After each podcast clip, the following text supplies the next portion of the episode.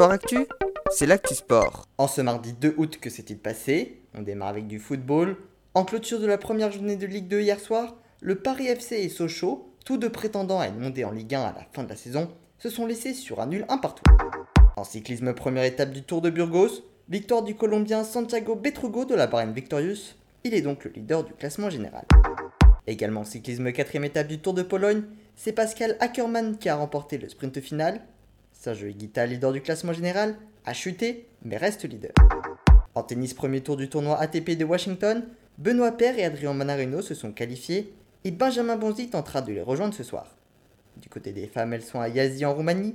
Clara Burel s'est fait éliminer, mais Kristina Mladenovic s'est qualifiée pour le second tour. En Formule 1, on connaît le nom du remplaçant de Fernando Alonso chez Alpine suite à son départ chez Aston Martin. Ce sera l'Australien Oscar Piastri, champion de F2 et de F3 et actuellement pilote de réserve chez l'écurie française. Enfin en basket, la Fédération française a expliqué que les joueurs et joueuses françaises, mais aussi le staff, évoluant dans les clubs russes et biélorusses, ne seraient plus autorisés à faire partie de l'équipe nationale. Le principal concerné est Thomas Hurtel, qui était présent lors des JO l'été dernier et dont les rumeurs l'envoyaient au Zénith Saint-Pétersbourg.